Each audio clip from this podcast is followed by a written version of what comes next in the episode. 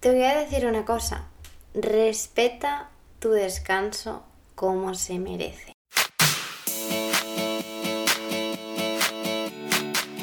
Bienvenidos y bienvenidas a Primero Yo. Yo soy Raquel y cada semana vamos a hablar de un tema distinto para que puedas convertirte en tu mejor versión y ampliar la conciencia para desbloquear todas esas creencias limitantes que ya no te sirven.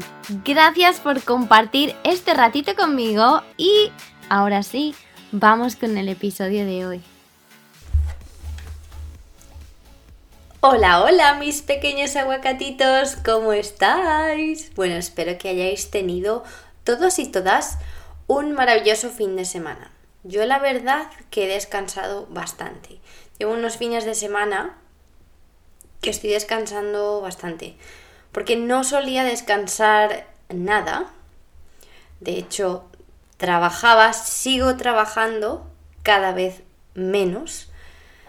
Y pues de eso va el tema de hoy, del descanso. Porque creo que no somos ni conscientes realmente de lo que es el descanso ni de lo importante que es para nosotros como humanos. Todos los animales se toman descanso y saben que cuando descansan no hacen otra cosa. Sin embargo, nosotros no. Ellos cuando están en alerta están en alerta y cuando no están en alerta están tranquilos.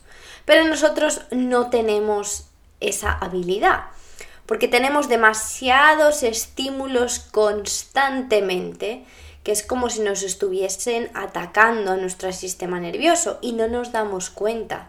O sea, simplemente las luces, los sonidos, los pensamientos, las emociones, todo es, digamos, ese ataque constante al sistema nervioso para que no estemos relajados. Y pues luego también contamos con personas como yo, si sois como yo, que recibís vuestra aprobación por hacer y esto lo voy a explicar para el que no lo entienda. Digamos que todos y todas tenemos un sistema de recompensa, ¿no? Como que de alguna manera recibimos pues el ok de los demás, ¿no? Entonces, esto es algo que nos viene desde pequeños y pequeñas. Entonces, si tus padres cuando tú conseguías algo, o cuando aprobabas, o cuando hacías algo muy guay, te, recompensaban, tú inconscientemente entendías que eso era lo que había que hacer, entonces pues seguías haciendo, consiguiendo y moviéndote hacia adelante y ese sistema se te ha quedado. Igual que se me ha quedado a mí, se te, se te habrá quedado a ti si es que esa ha sido tu infancia.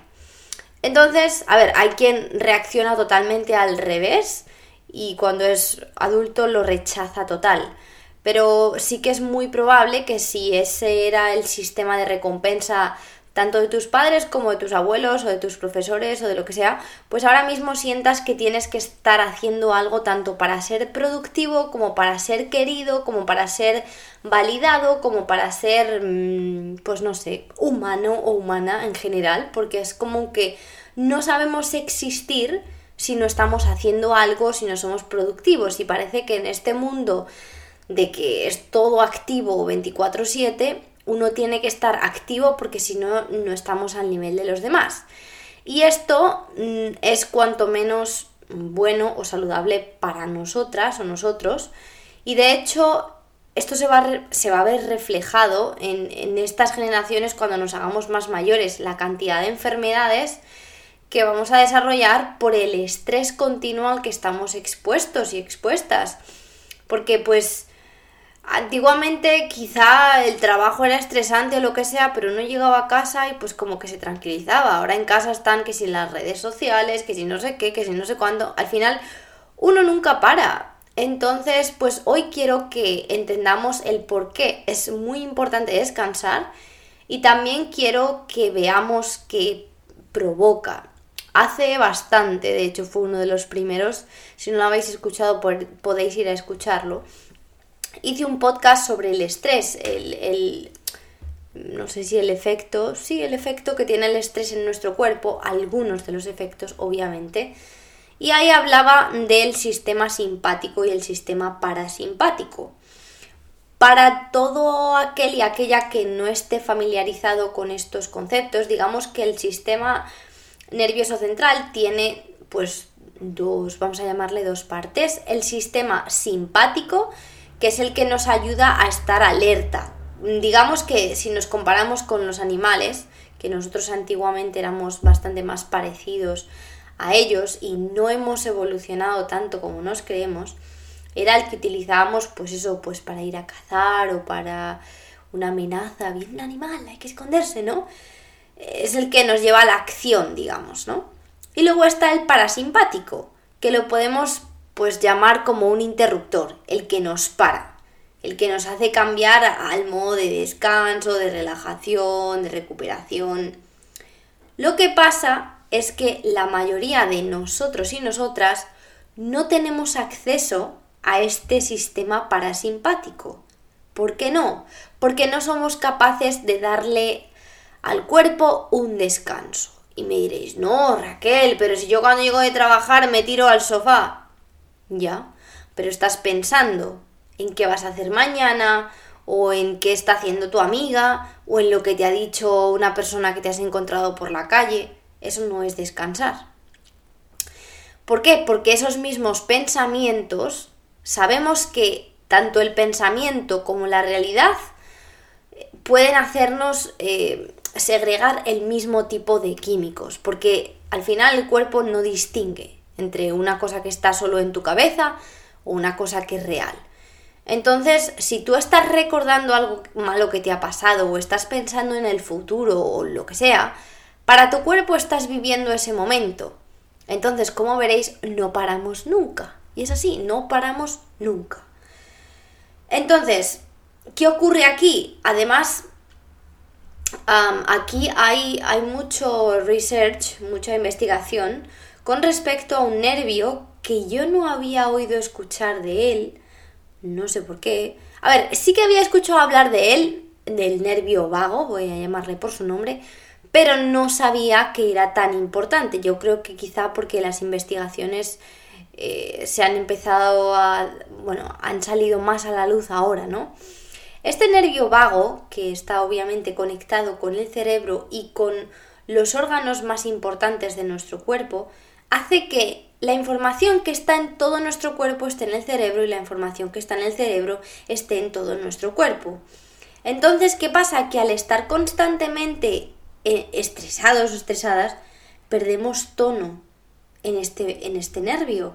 Y eso nos hace pues tenemos una cantidad impresionante de, de, enfermedades, de disociación del cuerpo con la mente y con el alma, en fin, un montón de historias que de hecho se, se han hecho investigaciones en las que se estimula este nervio, porque está el nervio ya como diciendo, mira, tío, o sea, a mí déjame en paz porque ya me tienes rehusadísimo, yo no puedo más con la vida, olvídame.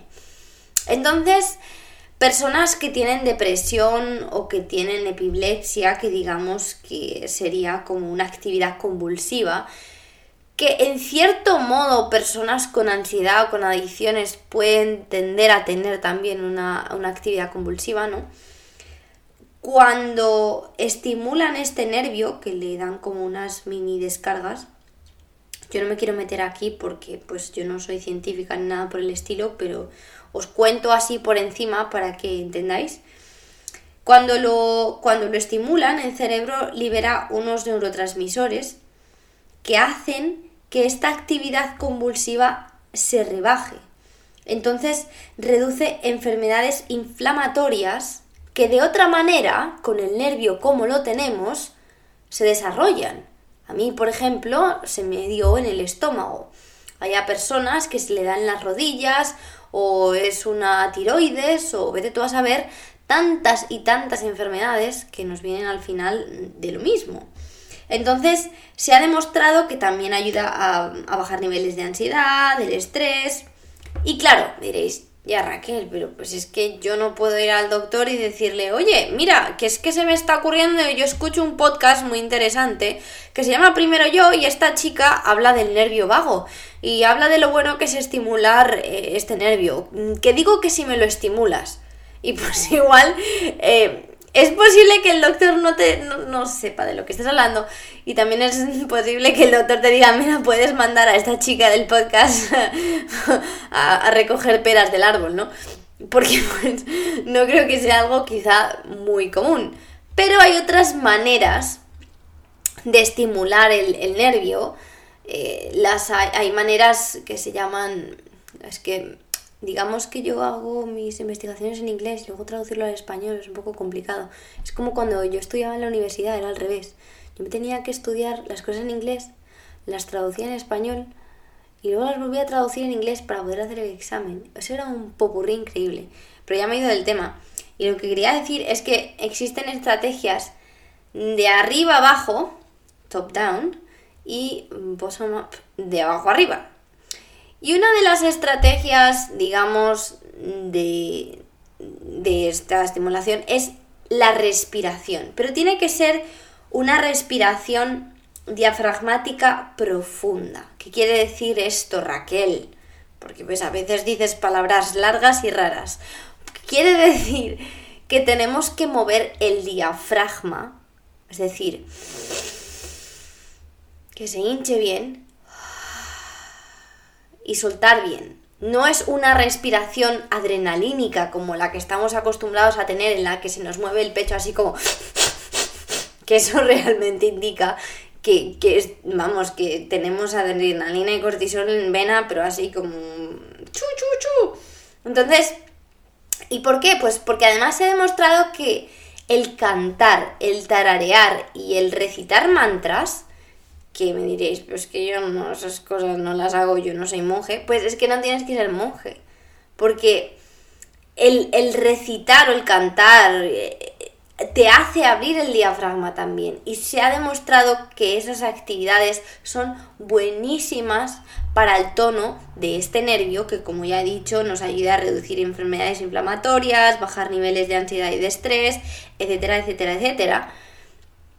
Y el yoga, por ejemplo, sería una estrategia al revés, de abajo arriba, porque digamos que con tu cuerpo, con esa conciencia de cómo te mueves, también estás consiguiendo, pues, de alguna manera calmar, ¿no? Y bueno, me diréis, mm, bueno, vale, Raquel, esto es mm, como que un montón de, de información. Pero pues haceos la idea de que cuando estamos usando este sistema simpático estamos gastando muchísima energía. Necesitamos volver a la calma. Porque cuando volvemos a la calma es cuando ocurren cosas como la digestión y, y ahí es cuando se liberan las enzimas. Yo no sé si sabéis lo que son las enzimas, pero las enzimas son las que de alguna manera, pues, por así decirlo, rompen la comidita en partículas más chiquititas para que pues luego se pueda formar ese purecito que luego se va al intestino, etcétera. Pues sin enzimas no podemos digerir. Ahora, cuando decimos, soy intolerante a la lactosa, porque no tienes enzimas que digieren la lactosa. Y luego coges y te compras una leche sin lactosa, que en realidad lo que lleva son enzimas para digerir la lactosa. Y no digo que la leche sea algo que tengamos que tomar. No me voy a meter ahí. Pero sí que dejamos de producir ciertas enzimas porque tenemos mucho estrés y porque no somos capaces de mantener a nuestro cuerpo en un sistema, eh, utilizando el sistema parasimpático. Os prometo que yo soy el primer ejemplo. O sea, la mayoría de mis problemas, la mayoría, pues yo diría todos, de mis problemas digestivos vienen de que yo mm, de alguna manera me excedí en el nivel de trabajar, en el nivel de pensar y, de vivir al final. Porque vivía en, en, un piloto automático impresionante que no os podéis imaginar, en el que jamás paraba. Y lo peor de todo era que me llamaban culo inquieto, porque todo el mundo que me conocía era como, Dios mío, esta niña. Yo me acuerdo de mi exnovio que el pobre no era capaz de irse de vacaciones conmigo. Me decía, Raquel, es que irse de vacaciones contigo es peor que trabajar. Es que no paras, es que es impresionante. Pero ¿cómo nos vamos a hacer 50 kilómetros diarios caminando y de aquí para allá y no sé qué, no sé cuánto? Que es imposible. Claro, obviamente el cuerpo tiene un límite y el cuerpo tuvo un límite y a mí me dio muy duro. No os podéis imaginar la de problemas que yo he tenido, lo mal que lo he pasado y cómo sigo arrastrando todo eso y cómo me está costando no solo dinero, sino esfuerzo, tiempo y de todo el, el, volver a una normalidad. Entonces, ¿por qué os comparto esto? Para que si estáis en ese estado en el que estuve yo hace unos años, por favor, paradlo ya, porque nos creemos superhumanos, no, es que a mí eso no me va a pasar. Pues quizá no te vaya a pasar con la digestión, o quizás sí, pero te puede pasar con cualquier otra cosa. También es que la digestión, eso es tema para otro podcast, pero hay muchísimas personas que tienen una mala digestión, o que la comida les da demasiados gases, o se sienten muy pesados, y entienden que es normal, y eso no es normal. Obviamente mm, a mí me tuvo que dar muy fuerte para que yo me diese cuenta de que tenía problemas digestivos. Pero además luego esos problemas digestivos se van a otras cosas, porque ya sabéis que, el, intestino es nuestra nuestro segundo cerebro. Entonces, o sea, todo el cuerpo se comunica, ya lo sabéis, ya lo hemos dicho un montón de veces. Así que yo solo quiero decir que por favor cuidéis y no estéis orgullosos, orgullosas de no, si yo puedo con un montón de estrés. O no, es que, pues, si es que mi vida es así estresante, bueno, pues intenta ponerle solución, no te excuses en que es que es tu vida o que has vivido así siempre. Porque además, aquí llega el hecho de que esto es adictivo. Nos volvemos adictos a este cortisol que nuestro cuerpo está constantemente produciendo porque estamos en, niveles eh, constantes de estrés. Y esto, que así a priori puede parecer como, bueno, adicto al cortisol y que pues me mantengo estresado, sí, pero yo he tenido personas, mm, bueno, no le quiero llamar consulta, vamos a tener que buscarle una palabra a esto, pero sí, personas que, me han venido y ha sido como Raquel, pues es que mira, me pasa, me pasa esto con, con todas las parejas que tengo. Y hemos empezado a analizar y nos hemos dado cuenta de que por su, digamos, adicción al cortisol, porque han tenido una vida así desde pequeños, mm, en todas las situaciones de su vida, cuando ellos estaban tranquilos, buscaban la manera de producir cortisol. Tuve a esta chica que ella se imaginaba todas las cosas malas que le podía pasar a su familia cuando ella se aburría.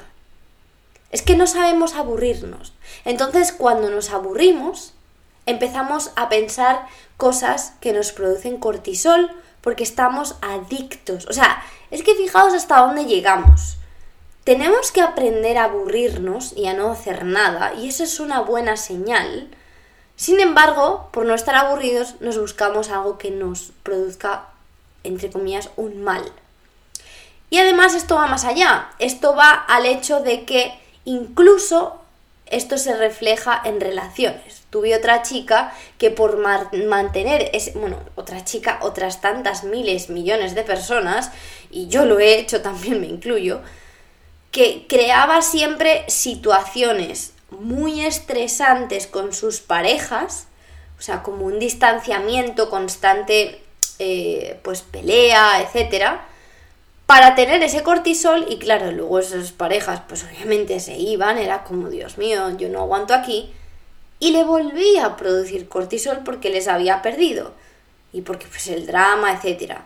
Yo no sé si veis el patrón y si vosotros o vosotras reconocéis que hacéis esto en vuestra vida, pero si tenéis la necesidad de buscar el drama en todo, de buscar situaciones extremas, etc., es muy probable que tengáis una adicción al cortisol y que vuestro cuerpo, porque al final lo malo conocido es lo que queremos. Por mucho que sepamos que sea malo y lo pasemos mal, preferimos eso que algo nuevo y mejor. O sea, realmente eso de más vale lo malo conocido, es que, o sea, no, la verdad es que no, pero el cuerpo es así. El cuerpo es como no, pero es que yo esto lo conozco, así que me quedo aquí. Entonces el esfuerzo que hay que hacer para salir de esto es un esfuerzo consciente. No es, venga, ya, se acabó, estrés, cortisol, os vais de mi vida, no volváis más. No, esto no ocurre así. Es un esfuerzo consciente de empezar a deshacerse de esas situaciones y decir, no, yo no me voy a meter aquí, no, yo no voy a entrar en esa pelea, voy a empezar a aburrirme. Y es que de verdad que si vamos a los efectos, mm, digamos, fisiológicos, o sea, es que empiezan a, a funcionar mal los órganos, empeora la reproducción, no somos capaces de recuperar energía porque la energía se recupera cuando está en acción el, sistema parasimpático, que es que descansar y dormir también es un trabajo para el cuerpo porque se está recuperando la memoria, los músculos, el metabolismo. O sea, no es como que no sea algo necesario, es que se necesita. Es como cuando entrenas al principio, que es como, no, no, no, yo tengo que entrenar todos los días y así me sale más músculo. Pues perdóname que te diga, calamidad, pero si haces eso, tus músculos se van a acabar comiendo a sí mismos, porque necesitan descanso. Y eso es a nivel completo de todo el cuerpo algunos de los síntomas que, podréis notar si tenéis mucho estrés es que tenéis, por ejemplo, vejiga hiperactiva, que vais al baño constantemente, eso es del, estrés. Mm, que os falta excitación sexual, eso también viene del estrés. Mm, puede aumentar em, la adicción a sustancias eh, pues que no son tan buenas o abusar incluso de cualquier tipo de sustancia, ya sea de, de azúcar, de drogas, de alcohol o incluso de cualquier cosa. Cuando nos vamos hacia extremos suele ser por, pues por eso, por, porque estamos muy nerviosos, porque tenemos ansiedad y todo viene al final de lo mismo. Otras cosas que también pueden ocurrir es que tengamos mala memoria, que como que no somos capaces de de pensar, como que se nos nubla el pensamiento. Yo he tenido, o sea, de esta lista creo que todos los síntomas.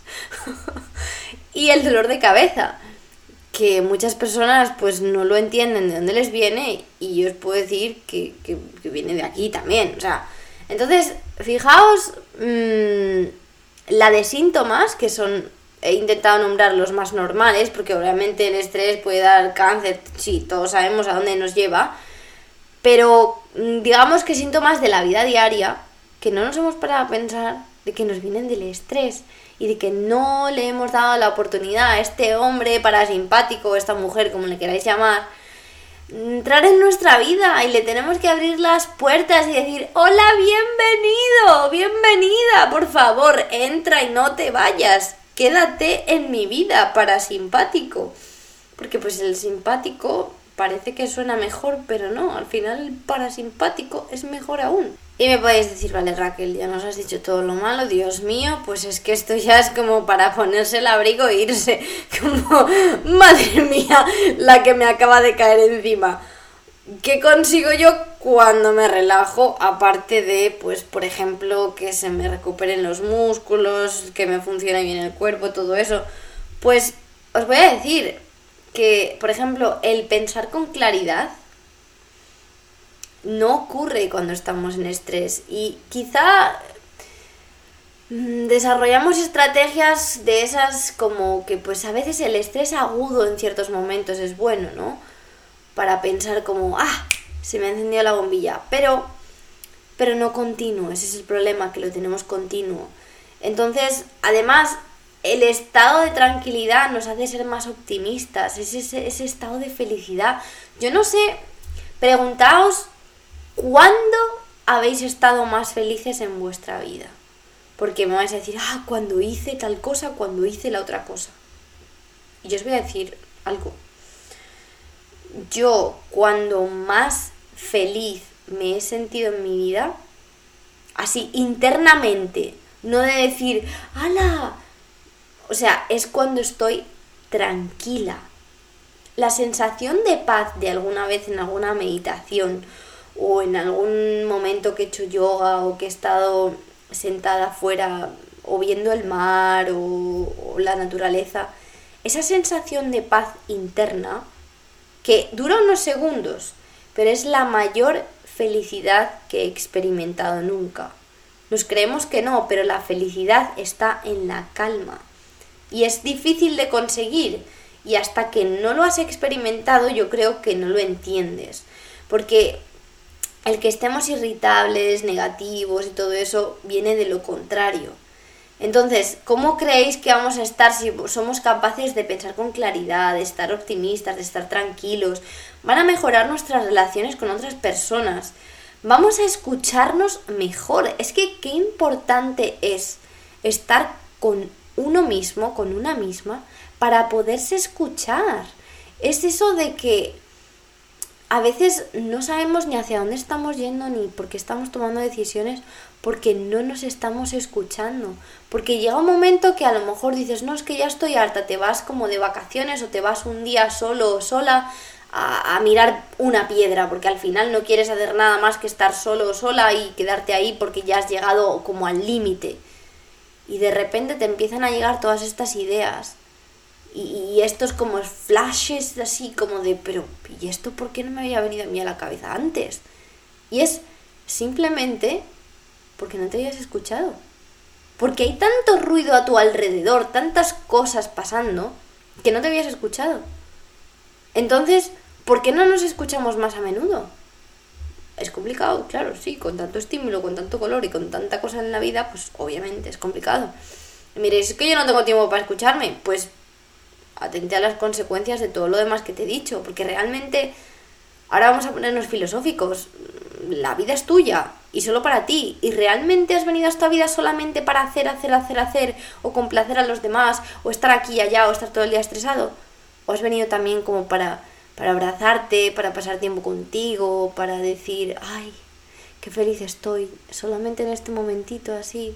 Yo creo que, o sea, esa es la magia de la vida, ¿no? Obviamente hay que tener un balance, pero ¿qué es nuestra vida si no tenemos esas cosas buenas, esa tranquilidad, esos momentos para nosotros?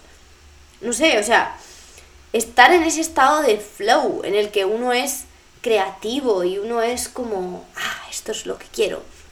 De hecho, lo hablaba con una amiga hoy que ella me decía, tía, es que desde que estoy aquí, porque se ha ido a viajar, que es lo que a ella le llena, es que me siento diferente, me, me, fluyen las ideas, me siento bien, me han salido todas estas oportunidades.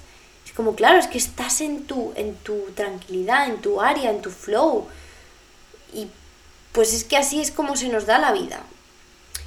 Y daos cuenta que somos nuestros hábitos. Entonces, tanto si tenemos el hábito de estar siempre estresados como si tenemos el hábito de bajar a la calma de vez en cuando, em, es, lo que somos. Hay hábitos que te hacen más fuerte y hábitos que te hacen más débil. El estar todo el día escalando una montaña, que sería el equivalente al estrés, te hace más débil. Porque llega un momento que estás cansado y ya no puedes más hay veces que hay que parar y bajarse de la montaña y decir, mm, ya lo haré en otro momento, ya subo luego. Pero no se puede constantemente estar en, en escalada, porque no hay ningún humano que físicamente pueda aguantar una escalada continua. Y es lo que nos pasa. Entonces ahora vamos a ponernos así un pelín prácticos. Vale, Raquel, pongámonos las gafas de, de intelectuales y vamos a pensar ¿Cómo vamos a poner esto en práctica en nuestra vida? Pues yo ya os he dicho que os pongáis a cantar como locos. Yo no sé qué música os gusta, a mí me encanta cantar Mamma Mía. Mamma Mía. Em, también me encanta, que me encanta cantar. Me encanta cantar las canciones de Disney. Y pues aquí no estoy entrando en lo que... De hecho, sí que quiero decir, hay canciones de Disney que sí que tienen una, un mensaje bastante bonito. Otras pues vivimos en el mundo de las mariposas, pero hay canciones que sí que tienen buen mensaje. Y pues me gustan porque obviamente son de mi infancia. Y me gusta La oreja de Van Gogh. Y si pudiera cantar ópera, la cantaría más feliz que nadie, pero pues no me da la voz para el... Em, Dios mío, menos mal que me conocéis tan bien ya que pues no os asustáis de nada.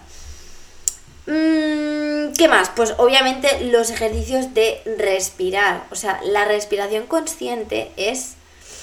Yo os puedo decir, pues es que no sé cómo explicarlo, pero es que es mm, oro en un sobrecito. Cuesta sentarse a respirar y ya, yo lo sé. O sea, estés hablando con una persona que era como las máquinas estas de escribir antiguas.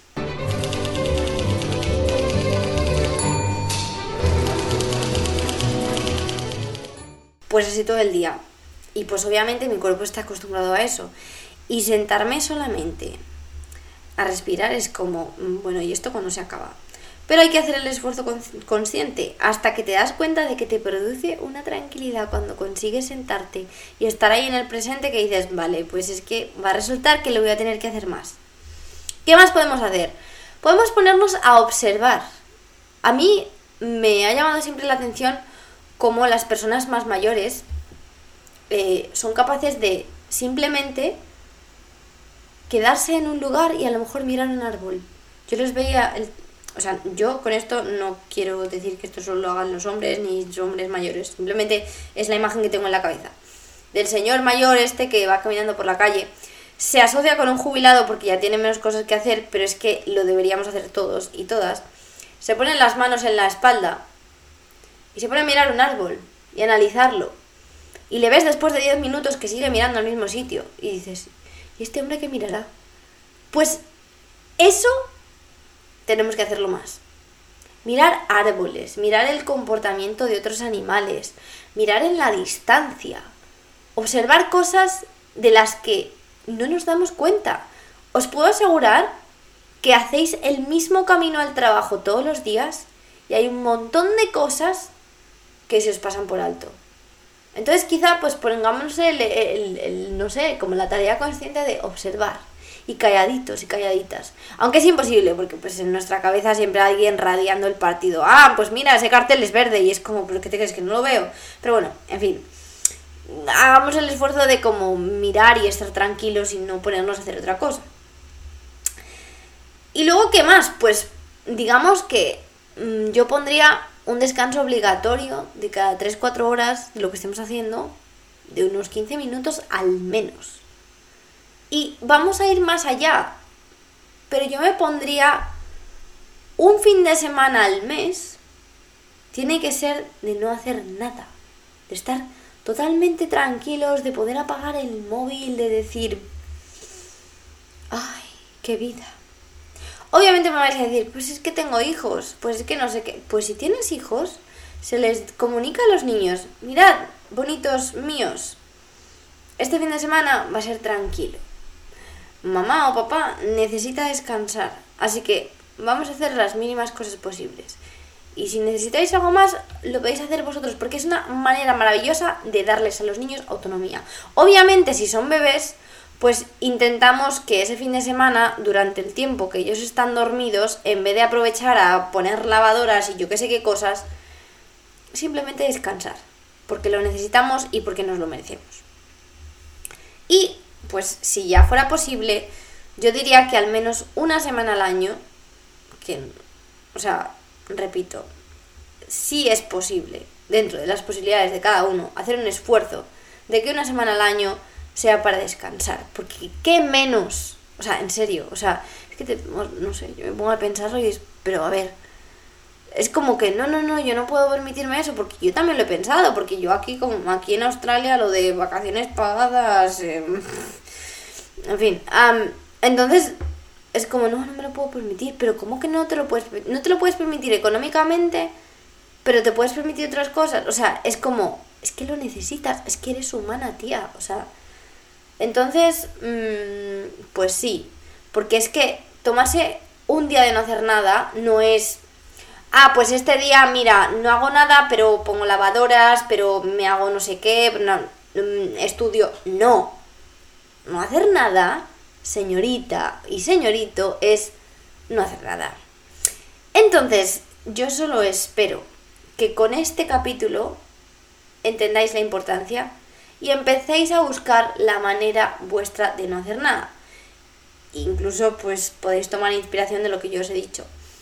Pero es súper importante. Y yo quiero que este capítulo lo compartáis con todas esas personas que sabéis que necesitan pues calmarse o entender el por qué estar estresados o estresadas no es tan bueno, porque todos conocemos a esa persona que sentimos que vive todo el día como de acá para allá, que no para o que tiene un trabajo súper estresante y que no se da cuenta de que eso no puede durar para siempre, porque ni es saludable ni es bueno. Entonces, este podcast es perfecto para todas esas personas. Entonces, quiero que le deis a compartir y decir, mira, escucha esto, es bueno para ti, es bueno para tu salud.